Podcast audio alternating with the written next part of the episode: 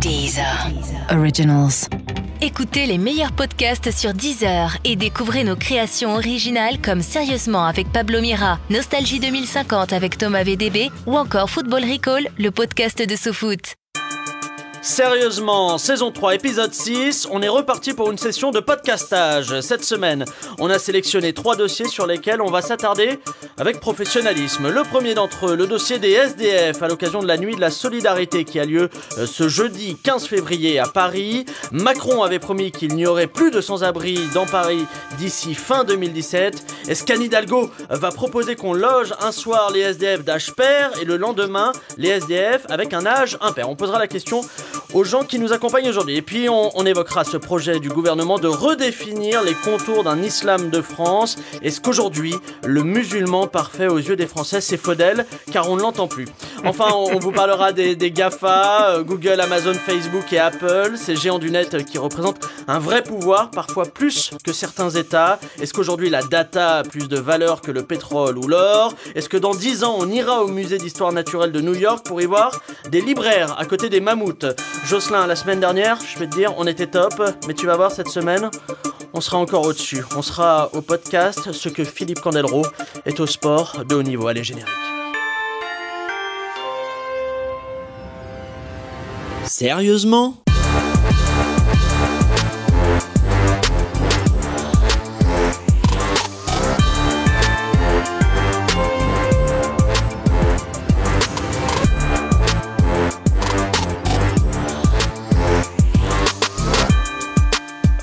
Bienvenue dans Sérieusement, le podcast d'actu avec des blagues dedans. Avec moi aujourd'hui trois personnes de talent, trois débattistes comme on dit, qui vont m'aider et vous aider à comprendre ce qui est en train de se passer dans cet asile de fous qu'on appelle le monde. Et pour commencer, il est docteur en sciences politiques et expert en biais cognitifs et techniques d'influence. Il était considéré comme une grosse tête au collège et se faisait souvent raqueter son déjeuner par euh, les brutes.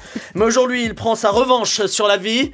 C'est Clément Viktorovitch. Bonjour Clément. Salut Pablo. Ça va? Ça va et toi? Ouais, on est pas mal. Et puis elle est euh, journaliste passée entre autres par RFI, le Huffington Post et BFM Paris. Et vous avez peut-être déjà entendu sa voix sur un reportage fascinant sur la neige en Ile-de-France ou sur la grande braderie de Lille, Serrania Berada.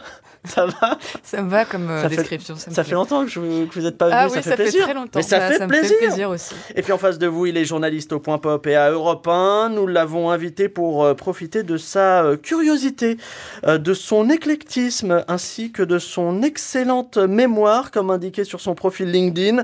Voici Mathieu Alterman. Ah oui, qui est-ce qui a écrit ça? Je sais pas, peut-être vous, peut-être un proche, on ne sait pas. Écoutez, quant à moi, je suis Pablo Mira et comme l'a dit Laura Smet, rend l'argent. Allez les amis, aujourd'hui on va s'intéresser aux sans-abri.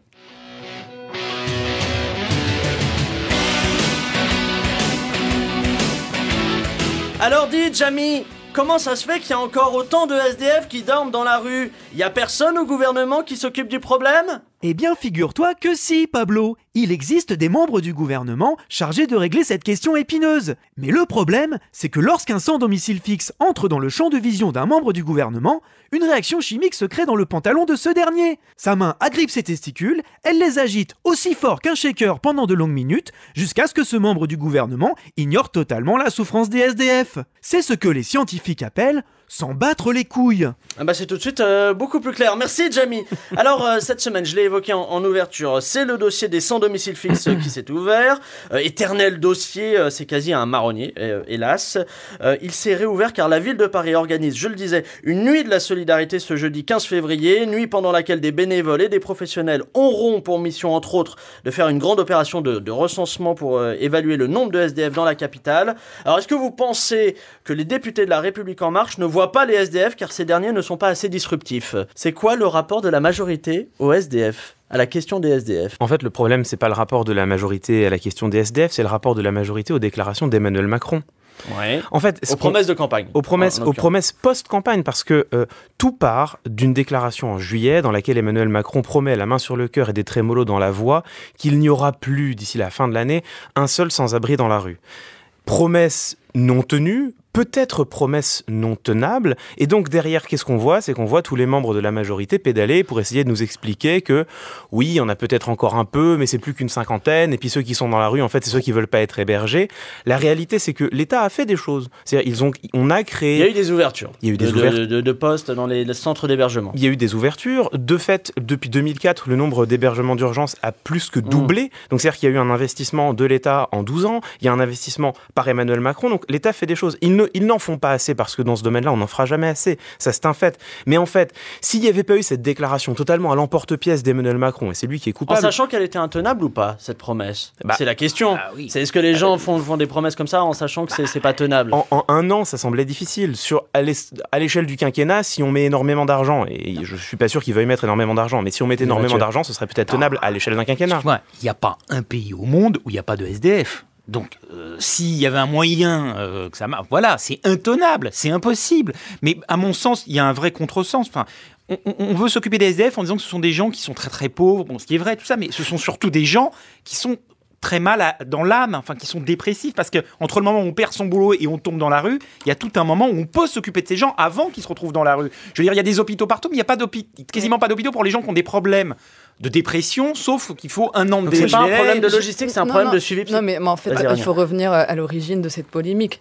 Le chiffre qui est vraiment choquant, c'est celui qui a été donné par Julien de Normandie, interrogé par Léa Salami sur France Inter, qui disait, elle lui, elle lui posait la question de savoir combien y avait-il eu euh, de personnes qui ont dormi euh, dehors la nuit. Euh, il, il répond, euh, ça, le chiffre qu'on a, c'est à peu près une cin- cinquantaine d'hommes euh, isolés pour être très précis. Alors déjà, le à peu près est très précis dans une seule phrase, on a le droit de se demander ce qui lui est passé par la tête. Ouais. Et le problème euh, qui se pose, c'est que depuis le début de l'année, les chiffres qui remontent euh, par le SAMU social ne sont plus traités par les associations, mais par le gouvernement. Donc, il pouvait très bien tr- trouver un autre chiffre pour ne pas minimiser le problème, à savoir que le SAMU social dit qu'il y a entre 2000 et 3000 personnes qui dorment la rue toutes les nuits Oui, à Paris. Mais bien sûr que les chiffres sont bidons, mais moi la chose qui me dérange, c'est qu'on se dit qu'on va augmenter les centres d'hébergement où Oui. des SDF se retrouvent en compagnie d'autres SDF, ce qui à mon avis est pas du tout ce qu'il faut pour qu'ils se sortent de la rue. Il faut justement pas les mettre en contact avec leurs semblables. Il faut au contraire les mettre avec des gens qui vont les tirer vers le haut et leur faire oublier ce- leurs problèmes. Ouais, mais ça peut être vu comme une étape intermédiaire Mais déjà. ça marche pas, ça a jamais marché. Non, mais en fait, il y, a- y y deux questions. Il y a résoudre la pauvreté et la grande précarité. Et évidemment, euh, Mathieu, vous avez raison, il n'y a pas un pays dans lequel il n'y a pas un sans-abri. Mais c'est pas de ça qu'on parle. Là, on parle de personnes qui dorment dans la rue. Ce qui, quand même, quand il fait moins 3 degrés dehors, moins 5 degrés la nuit, est un autre problème. Là, on n'est plus dans résoudre les précarités. On est dans l'urgence vitale des, des individus. Et ça, c'est possible. C'est-à-dire que, de fait, oui, on a ouvert des, des postes. Ce que disait Julien de Normandie, en fait, c'est une grosse manipulation grossière et, et- et un, peu, un peu bavante sur les chiffres. Effectivement, il s'appuie sur le fait que le SAMU social, sur une, une longue période, a refusé à peu près 50 appels Mhm. le soir. Mais en fait, ça laisse plein de choses de côté. Ça laisse tous les SDF qui, effectivement, ne veulent pas être hébergés. Ça laisse tous ceux qui ne veulent pas appeler euh, parce qu'ils se disent que de toute façon, ils sont découragés, qu'ils n'auront pas de place. Et puis surtout, et c'est ça en fait le plus important, ça laisse de côté tous les migrants qui ne veulent surtout plus aller dans les hébergements d'urgence parce que depuis la circulaire, ils ont peur d'être contrôlés. Et en fait, la vérité, c'est que on a aujourd'hui, euh, on ne sait pas exactement combien, mais l'estimation, c'est à peu près un millier de migrants à Paris qui dorment dans la rue parce qu'ils ne veulent plus aller dans les hébergements d'urgence parce que là, ils ont peur d'être contrôlés, dublinés, renvoyés chez eux. Et donc, la- le vrai scandale de tout ça, c'est pas les sans-abri, on, on fait des choses pour eux. Le vrai scandale, c'est les migrants qui ne peuvent plus avoir accès à l'hébergement d'urgence. Le vrai scandale aussi, c'est la déconnexion entre les élus, euh, la République en marche et ce qui se passe. Quand tu vois que... Mais est-ce qu'ils sont vraiment Bah- déconnectés? Parce que je suis persuadé que moi, l'information remonte à un moment. Ensuite, mais- les prises de décision, mais- c'est autre non, chose. mais quand tu vois qu'un député euh, de Paris, euh, je sais plus comment il s'appelle, euh, enchérit sur la déclaration du secrétaire d'État en disant l'immense majorité des SDF qui Ah, sont à Paris Maillard, ça. sont, dans la rue par choix. Tu, tu, tu, tu, enfin, Mais Oui, mais comment tu peux est- c'est pas un problème de la ça, République en marche, c'est un problème d'un individu. pour mais le moi, coup. ça me Parce choque. qu'il n'y avait pas moins de SDF avec les, les autres gouvernements qui n'étaient pas la République en marche. Moi, je pense que le vrai truc, enfin, qui me dérange, c'est comment un homme politique qui veut être président dit qu'il va, euh, il y aura plus de SDF dans la rue, Et comme ben- l'avait fait Sarkozy il y a quelques moi, années. C'est juste un Mais scandale. pourquoi tous les présidents font cette promesse-là alors qu'ils savent que c'est intenable? C'est quoi le, le rôle de cette promesse-là On a l'impression que c'est quoi? C'est dans le cahier des charges, on est obligé de la faire, sinon on ne rentre pas dans la stature présidentielle, c'est quoi? Mais ça, c'est la politique Macron. C'est-à-dire que euh, depuis le début de Ah son non, parce que quinquennat, non, là- Sarkozy l'a fait. mais- Sarkozy l'a fait. Ça, c'est, c'est- Macron n'est pas le premier à le faire, mais il y a quand même, là, il y a quand même une, euh, une loi des séries chez Emmanuel Macron. Il fait de grandes déclarations de principe, la main sur le cœur, et derrière, derrière, on met pas les moyens, on met pas suffisamment de moyens. Il a fait ça pour les sans-abri, mais il a fait ça pour euh, la, la lutte contre les violences faites aux femmes, où il nous a expliqué Ouais. que ça allait être la grande cause du quinquennat. Pour l'instant, il n'y a pas de moyens supplémentaires. Il fait ça pour l'université. Donc, il passe son temps à faire des grandes déclarations, sauf que derrière, le nerf de la guerre, c'est les crédits. Le nerf de la guerre, c'est les lignes budgétaires. Pour l'instant, elles ne sont pas là. C'est la politique de l'effet d'annonce, c'est ce que j'entends. Mhm. Depuis alors, depuis quelques jours, le, le gouvernement est interpellé sur la question épineuse des sans-abri. Donc, pour démêler le vrai du faux, notre journaliste Pierre-Marie Delatour de Mézières est allé à la rencontre de ceux qui vivent dans la, dans la rue. Pierre-Marie, euh, vous nous entendez? Oui, Pablo, je suis avec Paolo qui est sans domicile fixe. Ouais. Paolo, une première question. Vous avez 41 ans et vous vivez dans la crasse depuis 10 ans. On a l'impression que la motivation, euh, la ce n'est pas votre fort. Vous l'aimez tant que ça, votre carton? Ah, faut dire, avec la dépression, euh, puis la rue, euh, c'est difficile. Hein. Et pourquoi refusez-vous les centres d'hébergement? Parce qu'ils sont équipés de chauffage électrique et que ça vous assèche l'épiderme? Ah, c'est surtout qu'il n'y a pas de place. Et puis de toute façon, à l'intérieur, on te vole tes affaires, tu te fais agresser. euh, euh, c'est pas la panacée non plus. Hein. C'est vrai que depuis votre caniveau, vous avez vu sur la tour Eiffel. Vous savez vivre, Paolo. Enfin bon, il fait zéro degré quand même. Avez-vous pensé à porter des vêtements chauds de type pull ou sous-vêtements de la marque Damar? Ouais, mais quand il neige, ça change pas grand chose. Écoutez, mon brave, s'il fait trop froid, vous n'avez qu'à faire comme Han Solo et ouvrir votre berger allemand en deux pour vous glisser à l'intérieur. Bah, c'est pas un chien, c'est mon pote Jean-Mi.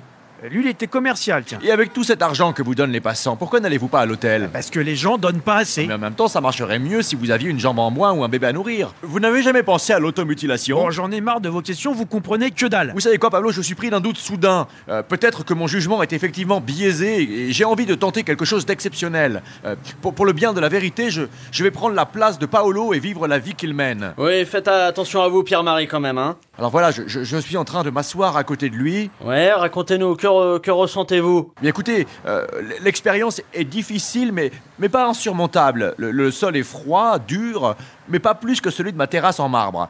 D'ailleurs, une personne nous donne une pièce de monnaie, et c'est déjà un euro gagné sans rien faire, et sur lequel j'imagine Paolo ne paye certainement pas l'impôt sur le revenu. Allez hop, ça suffit. L'expérience s'arrête ici pour moi. Mais, mais j'en sors grandi, car, car, car j'ai la conviction de, de mieux comprendre euh, nos- nos sans domicile fixe, et surtout pourquoi ils aiment tellement habiter dans la rue. À vous, Pablo. Merci euh, PM. Euh, Je reviens, je reviens à vous. Est-ce qu'il n'y a pas de la part de, de certains membres du gouvernement, faisons la part des choses, euh, pas tous, mais de certains membres du gouvernement, dans leur vision du problème des SDF, une teinte un peu très libérale de droite En gros, euh, au fond, c'est un problème de responsabilité individuelle. euh, si on veut, on peut, etc. Bah, je reviens juste à- à- au, député de tout à l'heure. Il explique qu'en fait l'immense majorité des SD SDF le sont par choix parce qu'il dit que la plupart ont des problèmes psychologiques euh, graves, Ouais. que la plupart préfèrent rester en couple et que les centres d'hébergement ne sont pas euh, euh, vraiment disposés à accueillir euh, des couples. Pour moi, c'est- faire preuve d'un paternalisme qui, moi, me met mal à l'aise. La plupart des SDF veulent avoir des solutions, Ouais. veulent avoir des centres d'hébergement. Et quand on ouvre un, un gymnase, il est rempli en quelques heures. Donc, ce genre de discours euh, euh, comme, comme celui de ce député, enfin, franchement, moi, il m'a horrifié. Enfin, Il y a une approche paternaliste ou pas? Non, c'est- Mathieu, pas. pas? une approche paternaliste, c'est une connerie ce qu'il a dit. Euh, il a dit la majorité, alors que ce ce qu'il décrit existe. Faut pas dire que ça n'existe pas. C'est ça, c'est marginal, c'est c'est marginal. C'est Mais marginal, le fait d'en parler laisse, laisse un C'est peu une connerie. Il y a euh, une connerie. Et, et Ouais. simplement, juste pour finir sur Ouais, ça, dernier. on pourrait lui opposer un chiffre très simple. La dernière, euh, euh, la dernière étude qui a été faite pour recenser justement les SDF en France, elle a été faite par l'INSEE en 2012. En France, en 2012, il y avait 143 000 SDF dans tout le pays. 123 000, euh, donc l'immense majorité de ces SDF qui étaient, en, euh, qui, qui- qui étaient en France en 2012, ont fait appel à des services d'hébergement de restauration. Ça veut dire qu'à aucun moment, ils n'ont opposé un accord de principe au fait d'être pris en charge par, des structures, ce qui démontre complètement son argument. Oui, oui, mais ça, on le sait tout. Je veux dire, on va pas passer euh, une heure sur la connerie d'un mec. Quoi. Enfin, euh, voilà. mais Bon, Clément, et après on avance. ouais. Moi, je, je suis pas sûr qu'on puisse faire euh, sur, sur ce dossier-là le procès au gouvernement d'être déconnecté de la réalité pour une, question, pour une raison simple, c'est que on sait tous quelle est la réalité des sans-abri. On les voit en, en, en, en bas de chez nous. Non, non, c'est après ça sur la façon de, la gérer, le de gérer le dossier. Je pense que Mais l'info, ils l'ont. Mais... C'est c'est pour ça que pour moi, en fait, c'est un problème de communication. Ils sont embourbés dans la déclaration de Macron de cet été, et en fait, ils font ce qu'ils peuvent derrière pour pédaler, pour essayer de montrer que ces promesses pas tout à fait tenu, Ouais. mais pas loin.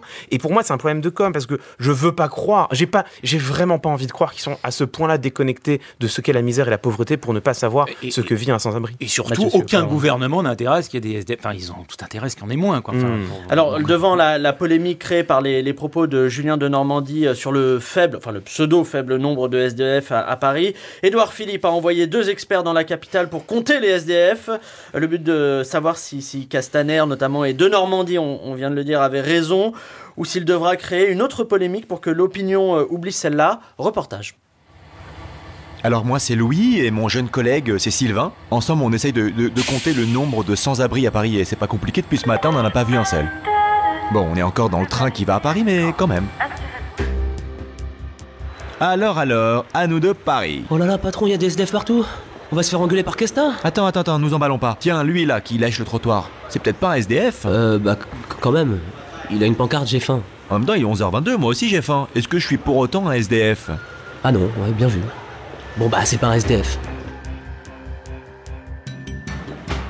Patron, et le type là-bas qui, s- qui s'enfile une bouteille de pinard en montrant son sexe aux touristes Ah non, non, non, ça m'arrange pas, j'en suis déjà à 47 SDF et ça fait 5 minutes qu'on est là. Attends, mais non Mais J'ai l'impression que c'est Gérard Depardieu Même taille, même corpulence Mais Sylvain il est noir le gars. Du maquillage Oh, ils sont forts ces acteurs Oh t'as raison, allez hop, on reste à 47.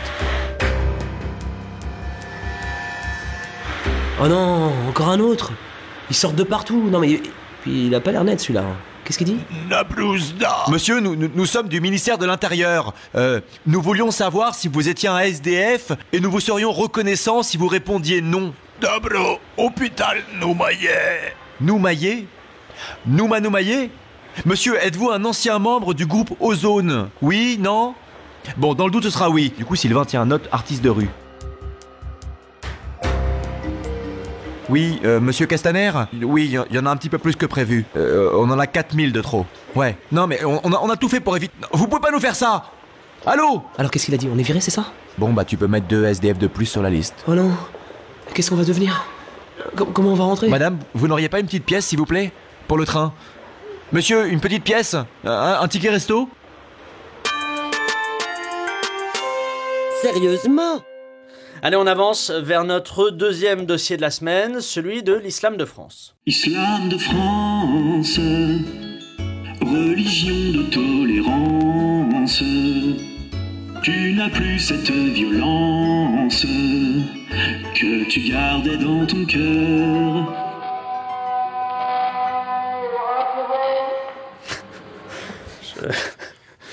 J'assume. Rania vouliez- Je suis outré. Oui, bah oui, bah c'est normal, c'est fait pour ça. Euh, alors, dans le dernier journal euh, du dimanche, Emmanuel Macron a fait part de sa volonté de structurer un islam de France. Alors, un islam de France, c'est une expression qu'on entend dans le débat public depuis 25 ans au moins. Une idée euh, popularisée notamment par Nicolas Sarkozy lors de son passage au ministère de l'Intérieur. Est-ce que vous pensez que Macron peut réussir là où le cher Sarkozy a échoué? Je vous laisse tout seul face à cette question. Bah, il- donc, il a plus intérêt à réussir aujourd'hui que Sarkozy euh, il y a 15 L'enjeu est plus fondamental. Voilà, l'enjeu aujourd'hui est beaucoup plus important. Je crois que la seule différence, elle est là, euh, mais que ça va peut-être être encore plus dur, même si euh, je crois en tout cas qu'il y a des composantes de l'islam qui sont complètement pour et qui ont envie d'avancer là-dessus, justement. Question un peu pessimiste, pourquoi il y arriverait alors que les autres n'y sont pas arrivés avant? Bah, moi, je pense qu'il va pas y arriver pour la bonne et simple raison que la véritable, le véritable problème qui se pose, hein, c'est c'est dans le- l'institution qui est censée être l'interlocuteur de l'État sur la pratique religieuse, à savoir le, le Conseil français euh, du culte euh, Ouais. musulman. Et pardonnez euh, ma, ma trivialité, c'est un gros bordel ce truc, parce que il est constitué par des fédérations, des organisations qui chacune sont liées à des pays comme le Maroc, l'Algérie, la Turquie. Il y a une véritable querelle de chapelle au sein de, du CFCM qui Ouais. fait que ça rend les, la- les choses très très très compliquées. Il y a une bataille d'ego. Quel lié à quoi ce, ce- Mais parce qu'il y a des égos ou c'est Ah, lié à de la doctrine en- derrière? Le problème, c'est que Emmanuel Macron rêverait de ah, cléricaliser. c'est dur à dire. Mm, mm, mm. Euh, L'islam de France. Or, or, par définition, l'islam n'a pas d'autorité centrale, donc il n'y a pas de, de- de verticalité. Il peut pas y avoir. Bah si, c'est pas, l'Église catholique, Oui, mais l'islam. c'est en fait. d'accord, mais le judaïsme a été complètement organisé sans aucun problème, alors que le judaïsme a aussi des composantes partout différentes dans le monde. Il y a un moment, pourquoi l'islam serait la seule des trois religions où on peut pas le faire? Mais parce que par définition, dans l'islam, il n'y a pas d'autorité centrale. Mais, en fait, il n'y a pas de représentant. mais dans le il n'y a pas de judaïsme non plus. représentation. Mais dans le judaïsme Mais non pardon, plus. ça veut dire quoi par définition Bah, tout simplement, je, je reviens à ce que je disais sur le bien, les bien. querelles de, de, de, de chapelle. Il y a une espèce de présidence euh, tournante tous les deux ans, me semble-t-il, au sein de, de ce conseil, Oui. qui rend les choses très compliquées. Et en fait, le problème, c'est que ce conseil ne représente pas les musulmans, Oui. mais représente le culte mu- musulman, ce qui est singulièrement euh, différent et qui pose tout le problème de la restructuration de l'islam et, du fait de parler véritablement aux musulmans. Enfin, c'est ça qui, pour moi, est- est- va être rend la tâche très compliquée, quoi. Non, mais moi j'essaie juste de comprendre un truc, c'est en quoi c'est inhérent euh, à l'islam de, de ne pas avoir d'autorité centrale. C'est dû à quoi? C'est juste de l'histoire au fait? C'est le Mais poids, non, mais c'est juste la religion en fait. Là où les catholiques ont un prêtre, euh, je sais mais- pas, les, les- les musulmans, il n'y a pas de référence. répéter. Hein, Je vais me répéter, mais encore une fois, le judaïsme, c'est pareil, et on a réussi à avoir des instants. Enfin voilà, quoi, il y a un Mais moment. parce Oui, que mais il y c'est a- pas, c'est pas, Bah, c'est pas pareil. Le CRIF, le CRIF n'est pas une institution. On va, se CRIF dire, rien à voir. le. CRIF a été créé dans pendant la guerre, c'est bien, c'est bien, c'est arrivé bien après. Non, on va se dire les choses clairement. Les, les instances qui représentent les, les, les juifs, euh, les juifs de France, je suis désolée, c'est plus de la politique que de l'organisation de culte en France. hein. Moi, c'est comme ça que je le vis, et c'est comme ça que je le ressens. Et Pas on est tout. beaucoup à partager ce- ces, c'est complète, bah, c'est complètement bah, faux et dénué de toute Pardon. réalité. Enfin, Clément. Non, mais il y a, alors moi je, suis- je suis pas un champion euh, en religion d'une manière générale et dans l'organisation des religions encore moins, mais il me semble quand même qu'on peut pas ici s'abstraire totalement de l'histoire des religions. Le- la religion euh, juive est euh, euh, insérée en France depuis, depuis plusieurs siècles. Non, non, mais- Euh, et, et- et donc elle a, elle a eu le mais enfin, temps. la- non, non, non, mais attends. Un- D'accord, une- mais la non, mais plupart je vais- des gens aujourd'hui ne sont pas là depuis des Mathieu, siècles. Mathieu, attends, Oui, s'il te plaît. d'accord, mais les gens non.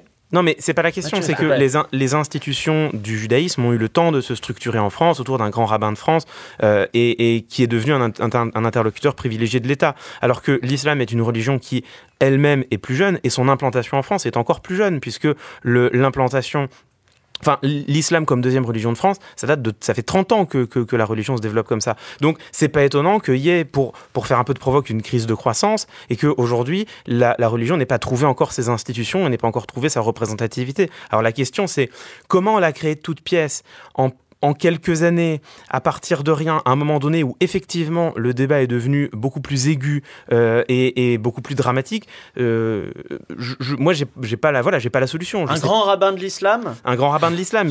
Mais c'est l'idée en fait. C'est l'idée. L'idée c'est Non, c'est une personnalité centrale qui. l'élection d'un grand imam de France. C'est ça quand même qui flotte dans les airs. Mais alors après, euh, comment les lire? Par qui? Parmi qui? Comment faire en sorte Euh, qu'il soit légitime Parce que c'est. voilà, comment faire en sorte Mais il qu'il ne soit peut pas y légitime avoir de grand imam de France. Mais En fait, c'est ça que je m'évertue à expliquer depuis mais tout à l'heure. Mais parce que, parce que c'est pas dans Mais parce que l'islam n'est pas une religion où on a une, une espèce de, de, de- espèce de représentant de Dieu sur terre euh, qui serait le grand imam de France. Je ne l'imagine même pas deux minutes. Mais pourquoi Enfin, il n'est pas, il est pas instaurable? Mais parce que c'est. C'est C'est le poids des poser traditions. La, poser la question y a, à des il y a musulmans. bien il y a- des imams L'idée, elle est sur-. Oui, mais des- imams, pas un imam. L'idée, elle est ça sur la table n'existe quand nulle même. hein. part, ça. Un imam référent d'un pays, ça n'existe nulle part dans le monde. L'idée d'un grand, d'un grand imam de France, elle est sur la table. Elle est portée notamment par quelques musulmans, notamment Hakim El Karoui, qui a écrit euh, le livre L'islam, une religion française, et qui était à la base de l'étude de l'Institut, enfin, qui a travaillé notamment sur l'étude de l'Institut Montaigne, un islam de France est-il Ouais. possible Une étude dont on pourrait reparler pour plein de raisons. Mais lui, il plaide pour l'élection d'un grand imam de France. Alors, qu'est-ce que ça implique? Comment serait-il élu? Je suis pas sûr qu'il fasse vraiment la proposition. Je sais pas si quelqu'un le sait, mais ça a a priori été repris par Emmanuel Macron, et c'est une des propositions qui est sur la table. Alors pour aider les, les musulmans à s'adapter à ce potentiel futur islam de France made in Macron, le gouvernement leur met à disposition des coachs en islam de France. Pub.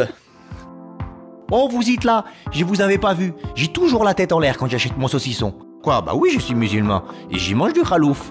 C'est ça l'islam des France. Parce qu'il est vieil islam si ringard. Alors rejoins l'islam des France. Islam de France. Tu veux savoir comment ça marche? Alors suis-moi. Oh, c'est l'heure de la prière. Mais non, non, non, Mohamed, jette-moi cette vieille boussole. Avec l'islam dit France, plus besoin de savoir où est la mec pour prier. Ah bon? Bah oui, fais-moi confiance. Puisqu'avec l'islam des France d'Emmanuel Macron, tu peux prier en direction d'une n'importe quelle start-up. Il y en a dans toutes les directions. Ah cool. Islam de France. Donc tu as compris, si tu veux manger avec la main gauche et boire de l'alcool, c'est possible. Inscris-toi vite à notre programme Islam dit France sur notre site www.stopislam.vatican.fr et pour chaque Coran renvoyé, reçois une Bible toute neuve. Alors, à très vite Islam de France. Voilà, et pour euh, les 100 premières conversions à l'islam de France, un voile islamique invisible offert. Euh, est-ce que c'est le rôle de- d'un État laïque de s'immiscer dans ces questions-là, ou alors est-ce qu'il sort Oui. du cadre? Non, non, il sort pas du cadre parce que le vrai problème aujourd'hui, c'est que vous avez de plus en plus euh, d'imams qui sont financés par l'étranger, qui ne parlent Mm. pas français, qui ne Ouais. connaissent parfois pas tellement les lois de la République. On a des exemples de débordement. Et là, aujourd'hui, ils le font pas par gaieté de cœur, ils le font Oui, parce qu'il y a un problème. j'entends. Voilà, c'est tout.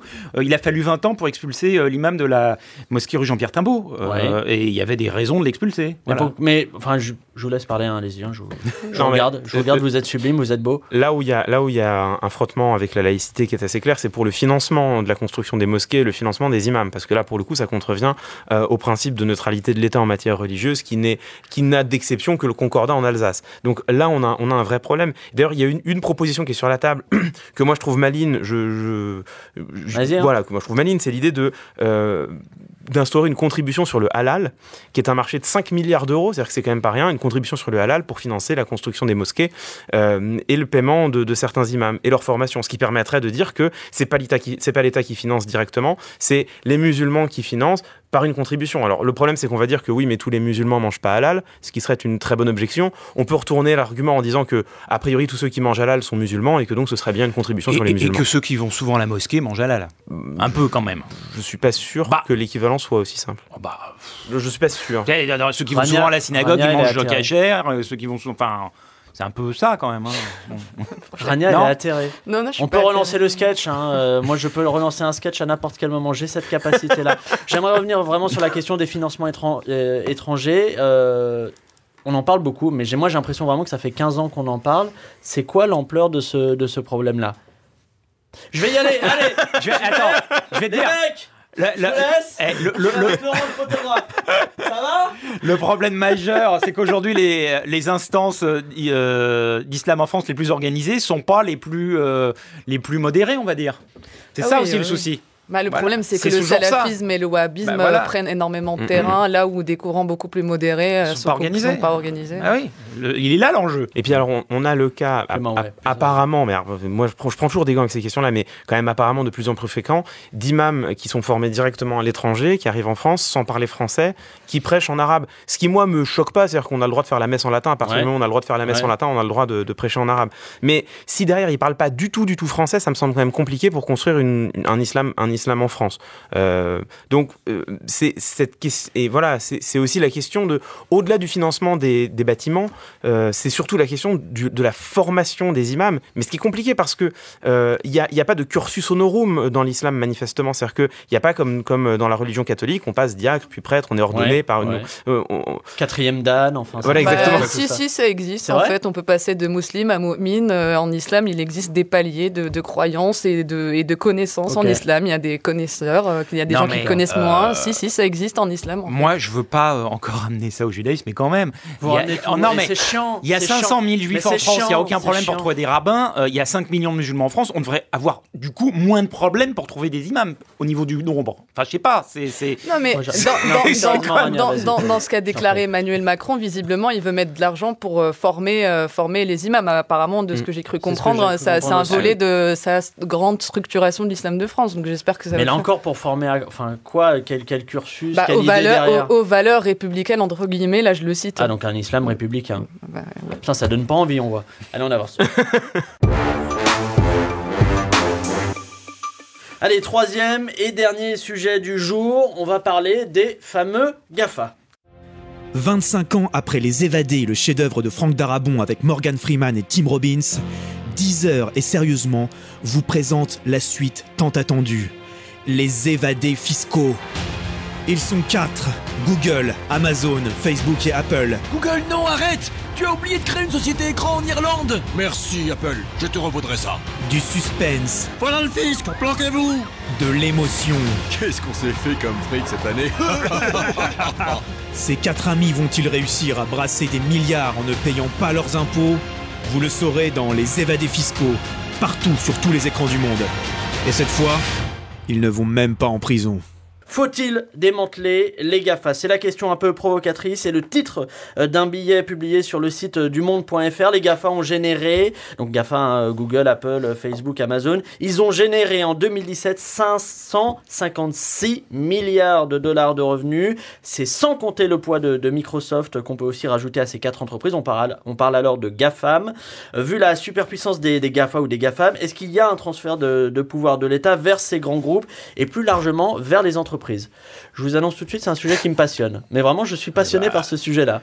J'ai l'impression qu'il y a, un- il y a un- Moi, j'adore. il y a une bascule de ouf qui est en train de se dérouler en ce moment où on en demande, de la part de la, la société demande de plus en plus aux entreprises de prendre en charge des, des- certains domaines, Bah, certaines euh, prérogatives de l'État. Les, les, GAFAM, on dit GAFAM On aujourd'hui. dit GAFAM ou Hmm. GAFA, si on Bon, J'aime bien dire GAFA, moi j'aime pas Microsoft. Ouais. Bah, les GAFA aujourd'hui, c'est c'est eux qui donnent le plus pour la recherche médicale dans le monde, par exemple. Beaucoup plus que les juifs. Non, je rigole. C'était le- Ah ouais, on est sur une sortie. euh, Ah ouais, on est sur une sortie à base de. Bah, elle, a, elle a confondu le, le CRIF avec euh, le consistoire tout à l'heure en même temps déjà. Et en plus, ça fait c'est- ça en faisant une quenelle, c'est inadmissible.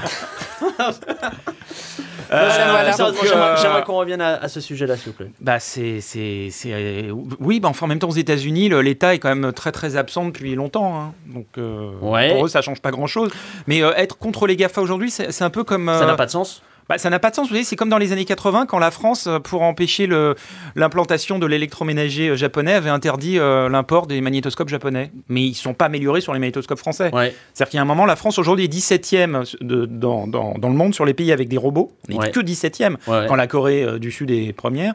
C'est pas en se méfiant des choses et en disant que c'est pas bien, sans proposer quelque chose à, euh, à côté, qu'on va enrayer le, le problème. Enfin, c'est.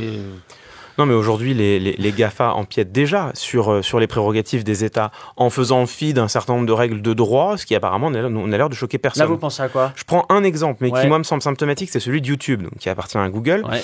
Euh, Personne, enfin aujourd'hui, très peu de gens savent euh, gérer le droit de la propriété intellectuelle sur Internet, parce que Internet a complètement rebattu les cartes en matière de droit de la propriété intellectuelle et notre droit n'est plus adapté. Donc, qu'est-ce qui se passe? C'est que sur YouTube, vous publiez une vidéo en, bah, par exemple, en prenant des extraits de Sérieusement, un excellent podcast euh, de, de 10 heures dont vous n'avez pas les droits. Bon, Euh, que se passe-t-il?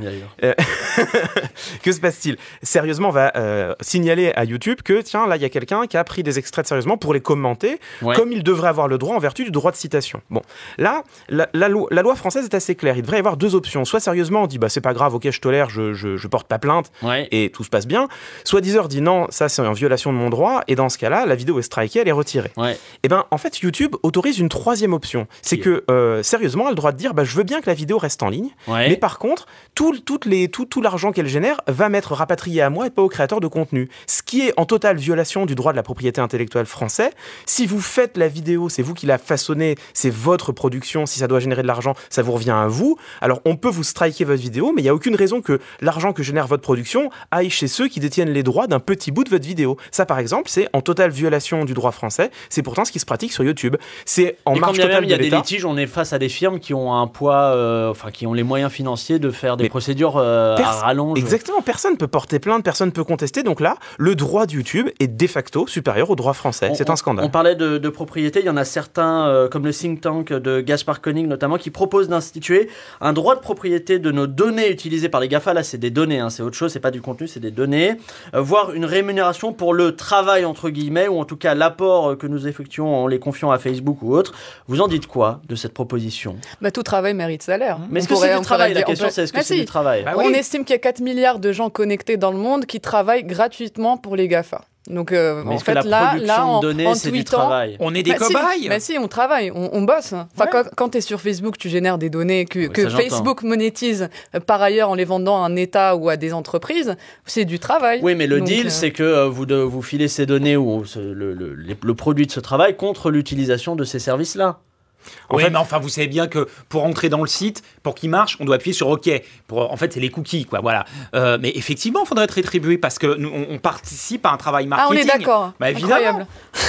Clément, ouais. Le problème de la rétribution est posé par la situation de fait de monopole. En fait, s'il n'y avait pas de monopole, il n'y aurait pas de souci. C'est-à-dire que vous êtes libre d'utiliser ou de ne pas utiliser Facebook, vous êtes libre d'utiliser ou de ne pas utiliser Amazon. Là, on est toujours libre de ne pas Mais- utiliser Facebook. Bah alors, je vais rester sur Facebook qui est le meilleur exemple. En fait, de moins en moins. Parce qu'il y a un effet d'échelle au-delà duquel le monopole devient devient euh, presque, presque fossilisé. C'est-à-dire que aujourd'hui, vous pouvez plus créer un autre réseau social à côté de Facebook. Pourquoi? Parce qu'il y a une telle masse critique que vous allez être tout seul sur votre réseau social. D'ailleurs, même Ou Google. alors on peut le créer, mais il est très vite racheté par ces gros groupes. Il est très vite racheté, mais même Google s'est cassé les dents. Ils avaient essayé Google Google, hein, on parle pas d'un petit, d'un petit acteur de seconde zone. Google, ils se sont cassés les dents. Pourquoi? Parce que Facebook avait déjà atteint une masse critique. Vous allez me dire, oui, mais aujourd'hui, les jeunes se détournent de Facebook. C'est vrai, oui, c'est faux. les jeunes se détournent de Facebook aujourd'hui. Voilà, c'est ça. Mais c'est vrai parce qu'ils sont plus sur, Snatch- sur Snapchat et Instagram. Et Instagram, c'est faux parce qu'en fait, ils y reviennent après quand ils grandissent. Et en fait, Facebook est en train de devenir le réseau social familial généraliste à peu près incontournable. À partir du moment où aujourd'hui, soit vous êtes sur Facebook, soit vous n'êtes pas du tout sur les réseaux sociaux, ils sont en situation de monopole et nos données, on a de moins en moins le choix de leurs données. Putain, pas mal. euh, mais Mathieu, je- moi, je pense que sur le, le monopole, il n'y a, pas que ça comme problème. C'est-à-dire que quand ils font Amazon, euh, la France avait essayé de faire à la page. Je ne sais pas si vous vous rappelez de ce truc-là. Ça me quoi. dit vaguement quelque Ouais, chose. Bon, bah, c'était, c'était nul, quoi. C'était du Amazon nul. Euh, quand eux, ils font YouTube, on fait Dailymotion qui marche pas.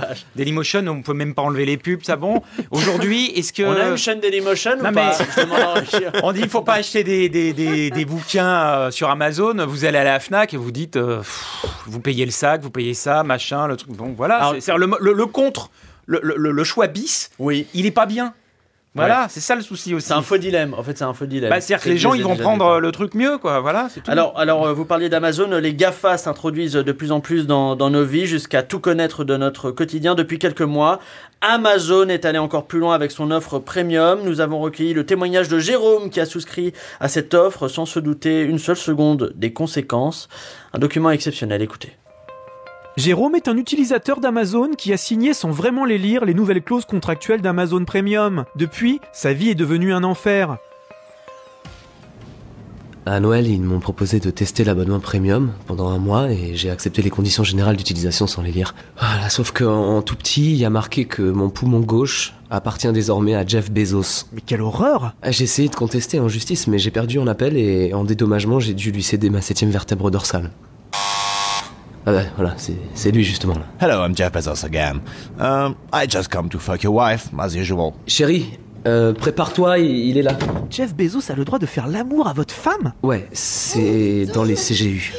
Il a aussi le droit d'utiliser ma brosse à dents et de vider mon frigo. Quel enfer Le plus dur, c'est que les CGU prévoient l'extraction de ces points noirs. Mais alors, il faut des doigts très fins pour ça, donc c'est mon fils qui doit s'en charger.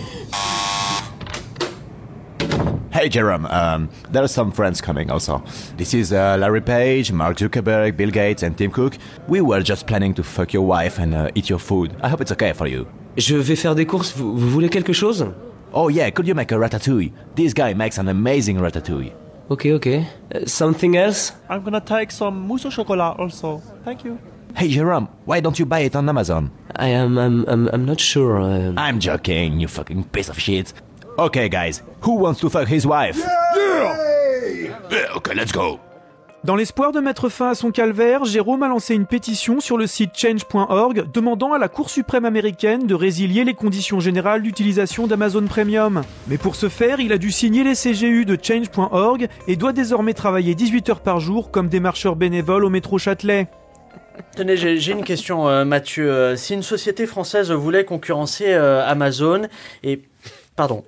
Mais je réalise que ma question euh, a perdu toute sa crédibilité après société française. Ça n'a pas de sens. Je passe à la question suivante. Euh, récemment, Julien Drey a fait euh, ricaner en proposant de taxer les GAFAM pour créer une dotation de 50 000 euros pour chaque jeune de 18 ans. Sérieusement, oui, c'est vrai. Euh, Est-ce que c'est si ridicule que ça Complètement, parce que s'il Pourquoi le fait qu'à la- pour la France, donc ça veut rien dire. Ça n'a pas de sens Bah bonjour, vous allez donner de l'argent, mais que pour notre pays. Déjà, c'est, enfin, n'importe quoi. C'est déjà pas réalisable. comment il a pu même envisager de faire une annonce pareille, quoi. On est dans la démagogie la plus totale. Mais on n'est pas dans les un- démagogies, on est dans la folie la plus totale. là. Vrai Ça n'a pas oui. de sens pour vous non plus Non, la taxation, la taxation des GAFAM devra se faire à minima à l'échelle européenne, sinon à l'échelle internationale, mais à minima. D'ailleurs, c'est en train de se faire, c'est-à-dire que les, les choses sont en train d'évoluer.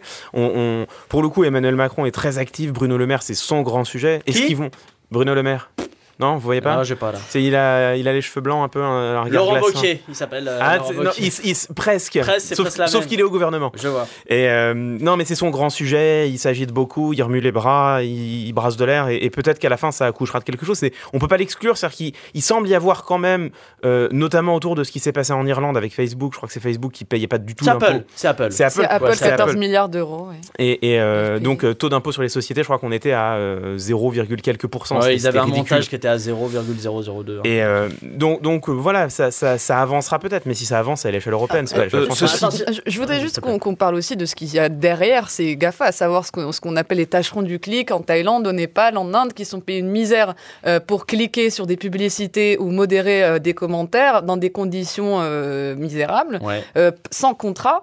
Et en fait, ça a donné lieu à ce que des chercheurs appellent la, la, la, la colonialité, visiblement, j'ai du mal avec les mots, et que, qui dépassent 3, trois, vous trois des mots difficiles aussi. hein, Colonialité euh. qui est en fait une, une espèce de colonisation où en fait nous en tant que travailleurs pour Facebook euh, etc on est notre travail est invisibilisé on est exploité sans être euh, rémunéré et Mais c'est est-ce le cas dans la, la tous les question pays du est-ce monde qu'il y a une décolonisation, si c'est le terme, qui est possible? Mais il y a beaucoup de gens qui qui, qui... Non mais qui le demandent, mais qui est-ce qu'on peut y arriver? Est-ce que Bah, c'est réaliste là encore? Et puis surtout, les, les, les fermes à clics en Inde et en Indonésie et en Afrique, oui, c'est terrible. Est-ce que c'est plus terrible que les usines H&M, Nike et Adidas? Je suis pas sûr. Enfin, c'est plus moderne. Hein.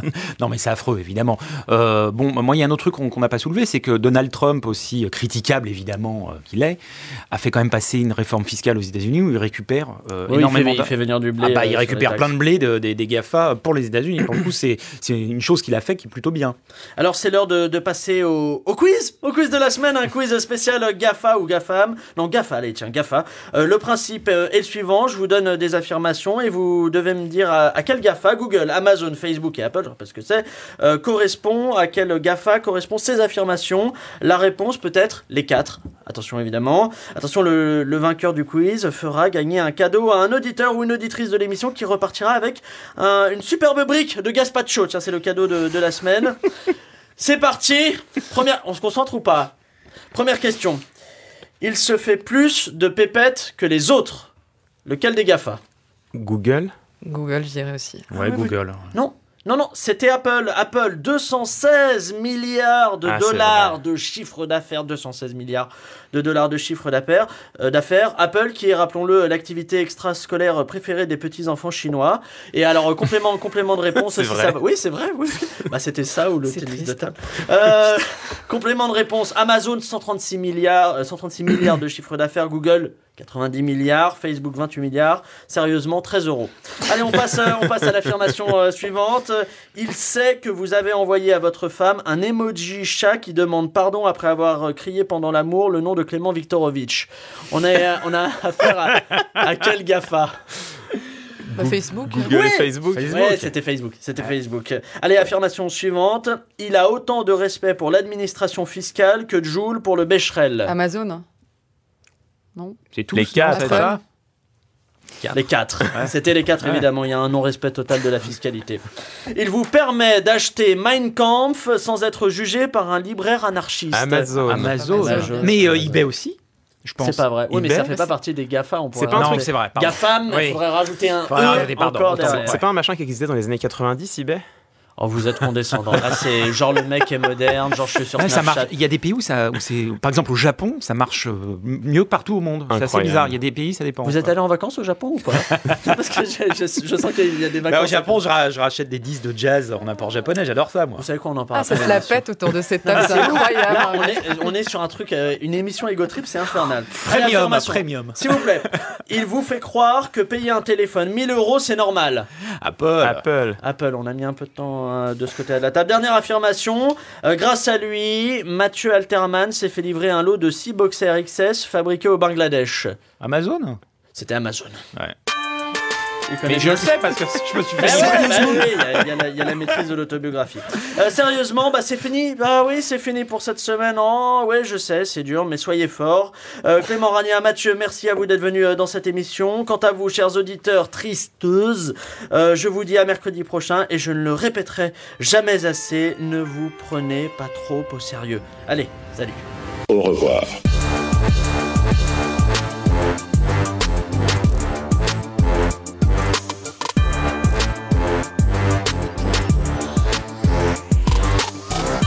Bon, on en a pensé quoi de cette émission? J'aimerais votre débrief. Euh, moi, je suis dans le, le feedback, dans les retours, dans le. moi je Euh, te note comme sur Uber je mets un, je mets un étoiles. 3,5 allez C'est vrai? 3,5 4 c'est pas mal Mais hein Pourquoi j'ai perdu une étoile? Ouais, je sais pas, à Non, cause de Mathieu. Alterman.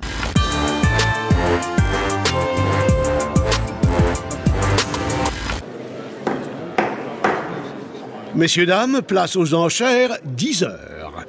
5 millions ici. Ah, ça s'emballe. 12 millions.